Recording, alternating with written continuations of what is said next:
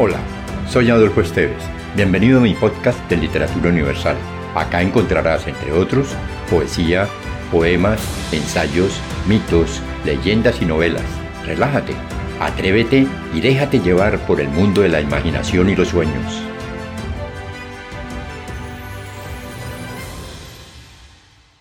El carnero, de Juan Rodríguez Freile. Don Juan Rodríguez Freile nació en Santa Fe de Bogotá a los 25 de abril del Día del Señor San Marcos de 1566. Sus padres, de los Freile de Alcalá de Henares, habían llegado a la Nueva Granada con el obispo Barrios en 1553 dentro de las huestes que acompañaron a Pedro de Ursúa, el triste capitán de los Marañones. Se dedicó a la agricultura y el día en que cumplió 70 años se dio a la redacción de su libro. No se conocen las circunstancias ni el momento de su muerte. El carnero puede considerarse una de las primeras fuentes del costumbrismo literario en Colombia. Consta de 21 capítulos a lo largo de los cuales indios, criollos y españoles se trenzan en sagas de viajes, aventuras, matrimonios. La narración está permanentemente ilustrada con pasajes de la literatura universal, la mitología clásica y la historia sagrada, a las cuales el autor era muy aficionado. Aunque el texto carece de unidad argumental, desarrollo de personajes y constitución de un protagonista, lo cual impide que sea considerado una novela, su estructura interior, que pretende ser histórica, prefigura lo novelesco y se acerca claramente a la noción de cuento. Obra tan actual en nuestros tiempos como en aquellos en que fue concebida, ha sido fuente inspiradora de numerosas novelas contemporáneas. Tales condiciones, aunadas al indudable placer de su lectura y a las muchas generaciones de lectores que se han deleitado con ella desde 1866, cuando don Felipe Pérez la publicó, asignan un sitio definitivo El Carnero en el cuerpo de la literatura nacional. He aquí la síntesis de la historia. Persuadido de la importancia enorme de los descubrimientos de Colón, el emperador Carlos V determinó enviar al sitio de Santa Marta a don Rodrigo de Bastidas en calidad de gobernador de la provincia tomó don Rodrigo posesión de sus dominios que se extendían desde el Cabo de la Vela hasta el río Grande de la Magdalena y con el propósito de ampliar la conquista de la región y ganar para sí, para sus hombres y para el reino toda la fortuna que le fuera posible, autorizó una expedición que penetrara aquellos territorios. 800 soldados, con sus capitanes y oficiales, dieron comienzo a la misión que, tras arduos esfuerzos, terminaría en la conquista de la sabana de Bogotá. La travesía, desafiando las inclemencias naturales y la hostilidad de los indígenas, cobró la vida de la mayoría de los expedicionarios. En efecto, las plagas y enfermedades de todo tipo, el hambre, las fieras y las flechas enemigas consiguieron que cuando Quesada dio fundación formal en Santa Fe, le acompañaran tan solo 177 hombres. Por los tiempos en que las huestes españolas se enfrentaban a un desafío tan desmesurado, en el altiplano campeaba la discordia. Había dos monarquías, Guatavita en la jurisdicción de lo que hoy es Santa Fe y Ramiriquí en la jurisdicción de Tunja. Y sucedió que los indios de Ubaqué, Chipaqué, Fosca, Chihuachí, Une y Fusagasugá se rebelaron contra su señor, Guatavita, y se pusieron en pie de guerra. De inmediato, el rey ofendido comisionó a su capitán general, Bogotá, para que acudiera al punto de la rebelión y castigara a los insurrectos.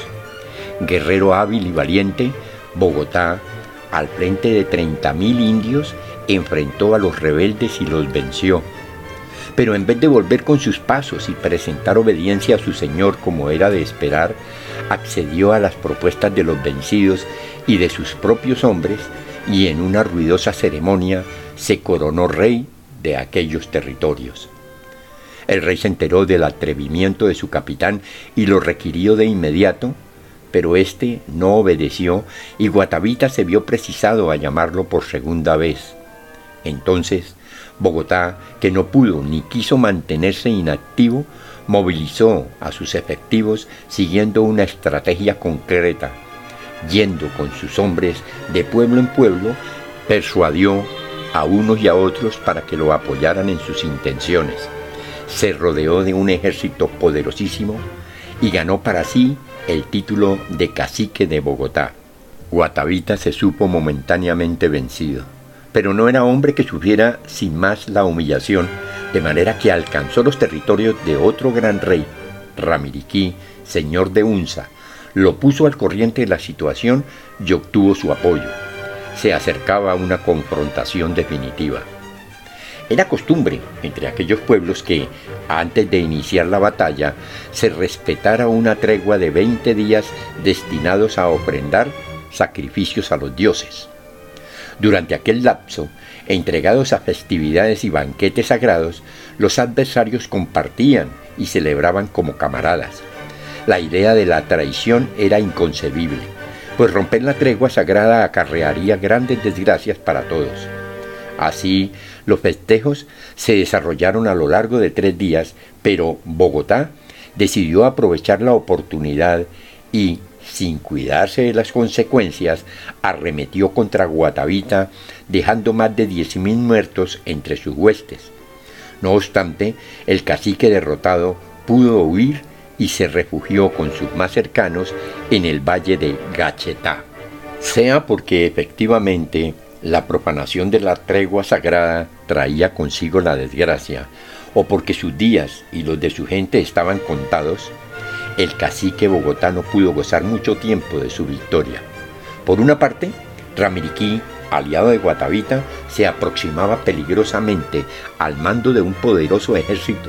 Por otra, Aprovechando la ausencia de Bogotá, sus enemigos, los panches, alcanzaron su cercado, vencieron fácilmente a los pocos que lo defendían y secuestraron a mujeres y niños, dejando tras de sí ruina y desolación. Estas nuevas postraron el ánimo de Bogotá, quien determinó enfrentar a Ramiriquí, aguardando una mejor ocasión para tomar venganza de los panches.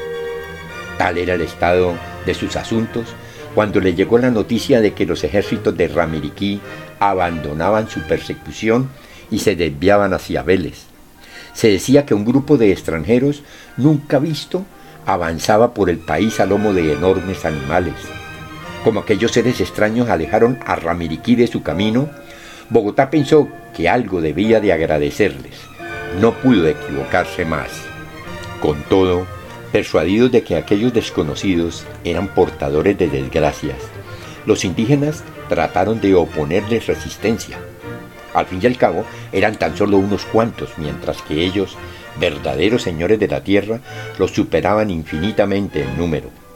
Pero los extraños poseían fuerzas desconocidas para los naturales y pese a su reducido número, los derrotaron lastimosamente. El propio cacique Bogotá se encontró con un soldado español que andaba buscando oro. Trató de huir, pero el soldado se atravesó en su camino y lo mató. Guatavita, entretanto, temeroso por la suerte de sus tesoros, ordenó a su contador, el cacique Pauso, que escogiera el lugar más inaccesible de las montañas y los escondiera allí. Al frente de cien hombres, cargados de oro y otras riquezas, Pauso se internó en lo más abrupto de la cordillera y ocultó el tesoro de su señor.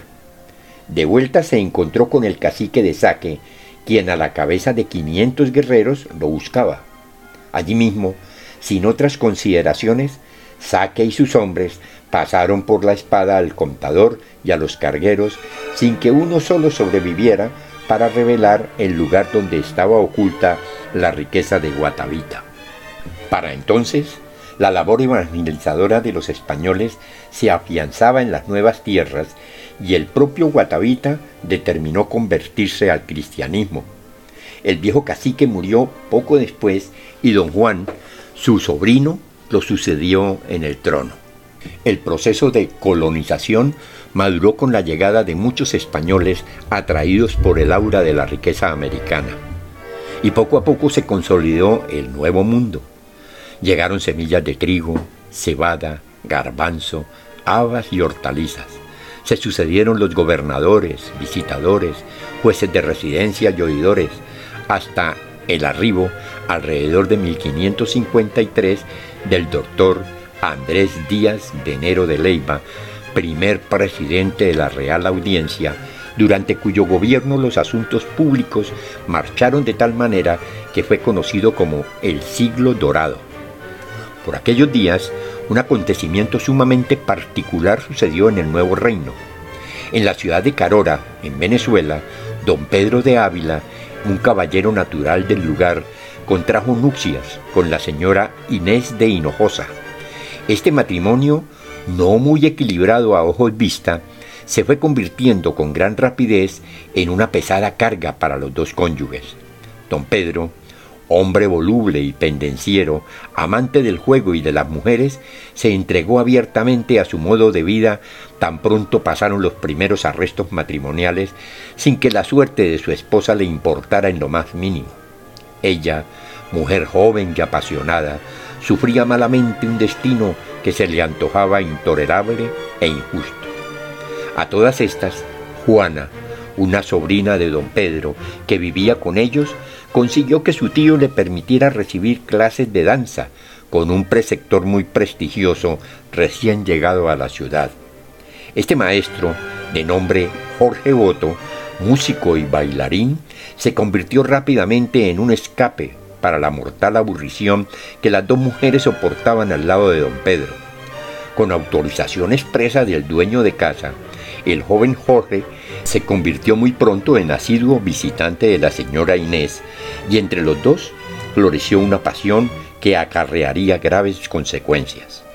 Don Jorge Boto y doña Inés de Hinojosa se hicieron amantes la necesidad imperiosa de mantenerse juntos y el odio que ella abrigaba por don Pedro la llevaron a proponerle a su enamorado un remedio extremo. No podían gozar cabalmente de su amor mientras el marido estuviera vivo. Él siempre sería un estorbo, una calamidad. Habría que matarlo. Por supuesto, la proposición conmocionó al joven bailarín. Amaba a doña Inés era indudable, pero el asesinato era algo que nunca había cruzado por su cabeza. Sin embargo, no había otra solución, de manera que un buen día Jorge Boto arremetió a estocadas contra su rival dándole muerte. Poco tiempo después contrajo nupcias con la joven viuda y trasladó su residencia a la ciudad de Tunja. La vida de la flamante pareja en su nueva ciudad transcurrió sin mayores altibajos. Nadie podía imaginar entonces que tras la aparente dicha de que hacían gala, se escondía la sombra de un asesinato. Pero sucedió que, entre las amistades que encontraron en Tunja, doña Inés conoció a don Pedro Bravo de Rivera, caballero cuya presencia la conmocionó. Pronto surgió entre los dos una creciente afinidad que se convirtió en amorío y las mortales angustias de quien vive la clandestinidad erótica se apoderaron de los amantes. Lejos estaban los días en que doña Inés se arriesgó a todo por el amor de Jorge Boto.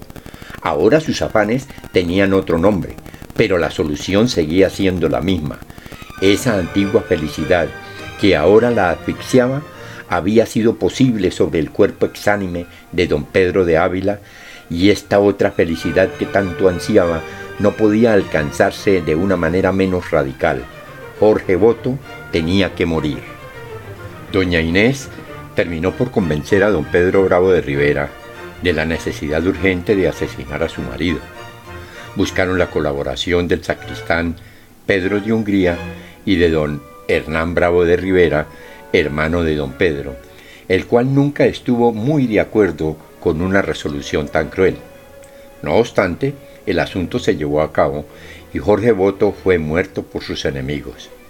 Pero si en Carola la muerte de don Pedro de Ávila no había representado mayores dificultades para los asesinos, no pasó lo mismo en la ciudad de Tunja. los vecinos que acostumbraban a madrugar por agua hallaron el cuerpo abandonado en un hoyo y rápidamente pusieron en alerta a las autoridades. Eran pocos los que ignoraban los entendimientos secretos de don Pedro y doña Inés, de manera que sobre ellos recayeron todas las sospechas. Fueron detenidos e interrogados de inmediato. La diligencia fue exitosa y pronto se estableció, sin lugar a dudas, la culpabilidad de la pareja en el homicidio. El sacristán Pedro de Hungría, enterado del curso de los acontecimientos, comprendió que él podría correr la peor suerte, de modo que huyó de la ciudad y nunca más se volvió a saber de él. A don Pedro Bravo se le confiscaron todos sus bienes y fue sometido al degüello.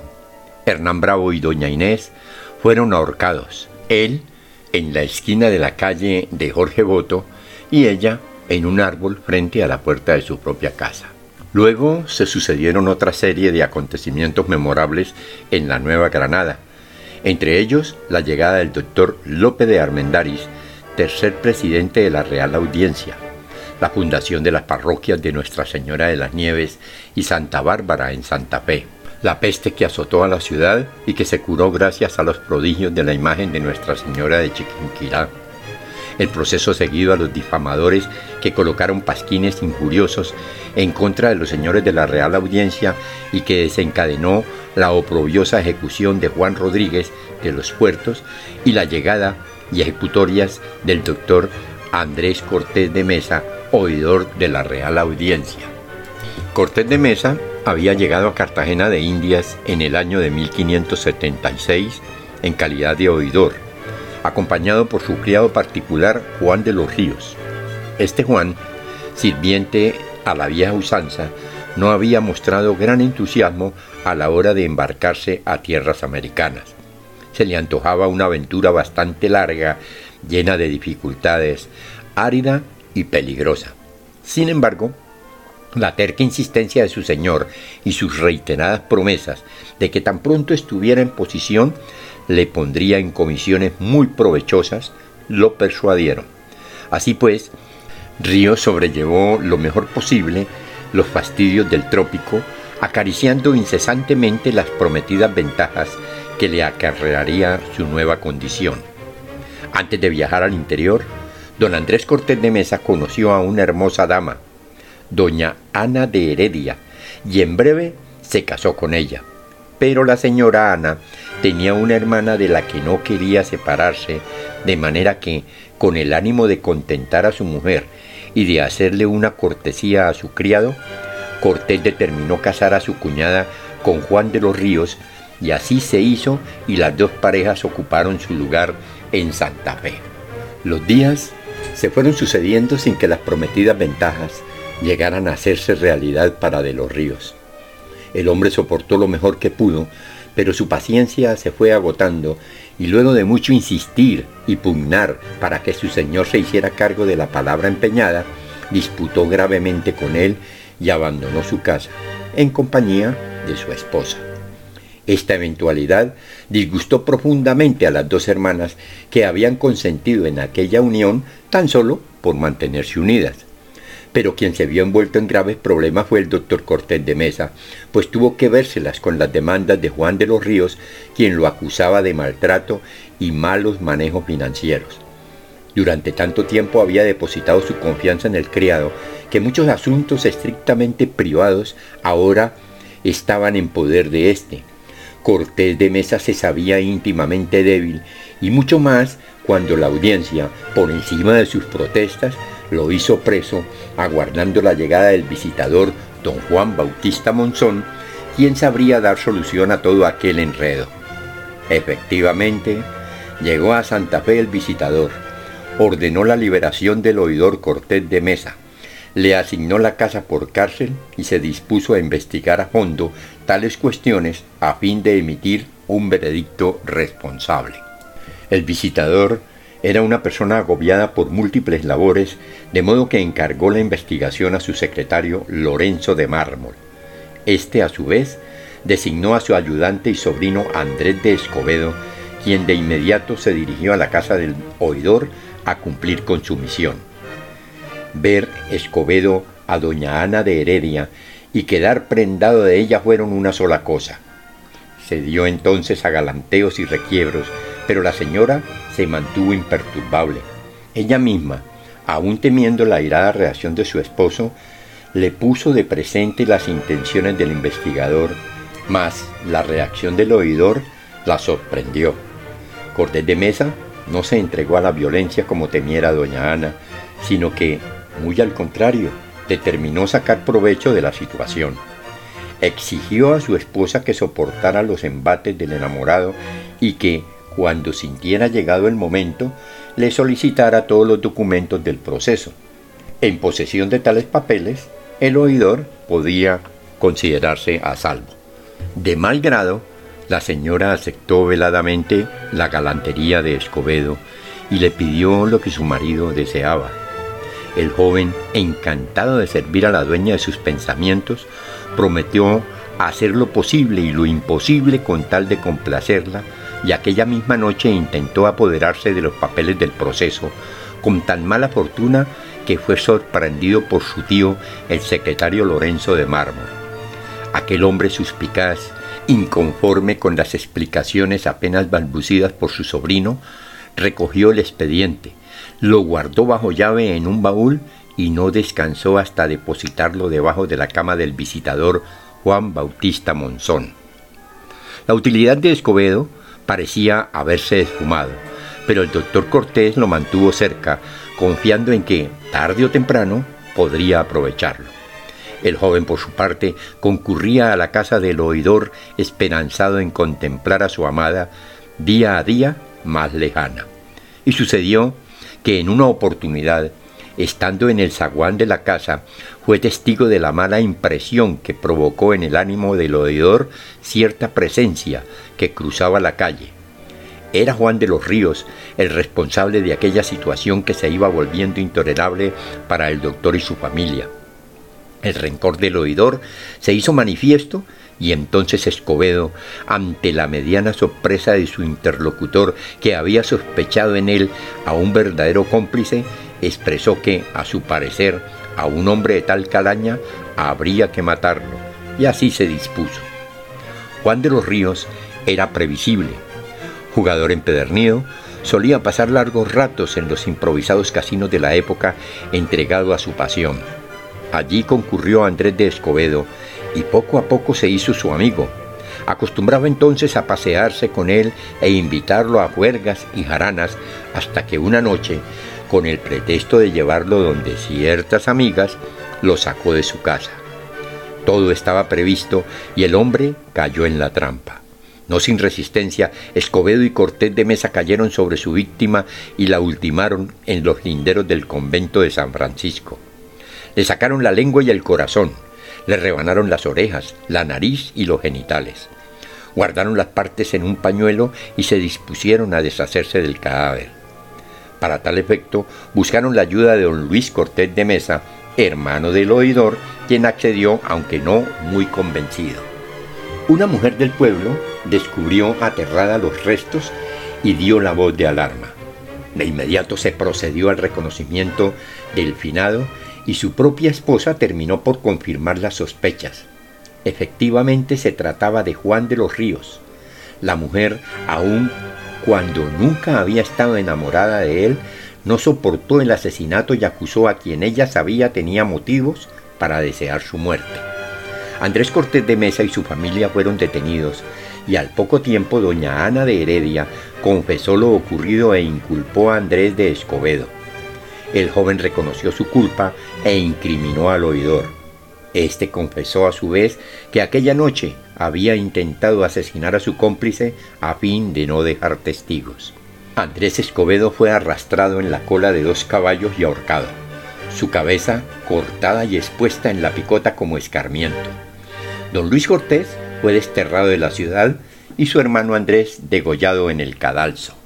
La noche previa a su ejecución solicitó la presencia del presidente de la Real Audiencia, don Lope de Armendáriz, y con el pretexto de comunicarle en secreto un grave asunto, estuvo a punto de matarlo. Se sucedieron luego percances y enfrentamientos entre don Lope de Armendáriz y el visitador Monzón. El presidente tuvo que ausentarse y la audiencia quedó en manos del oidor Zorrilla y del fiscal Orozco. Este último tomó afecto por una mujer casada y como el visitador intentara desanimar sus querencias, cobró mortal odio por él y, asusado por su amante, intentó matarlo. Tras relatar este incidente, el libro da noticia de los eventos más relevantes sucedidos en los gobiernos de Antonio González, Francisco de Sandy, Juan de Borja y Martín de Saavedra y Guzmán. Si te gustó, piensa en alguien a quien también le agradaría viajar en este mundo fantástico y compártelo. Califica con 5 estrellas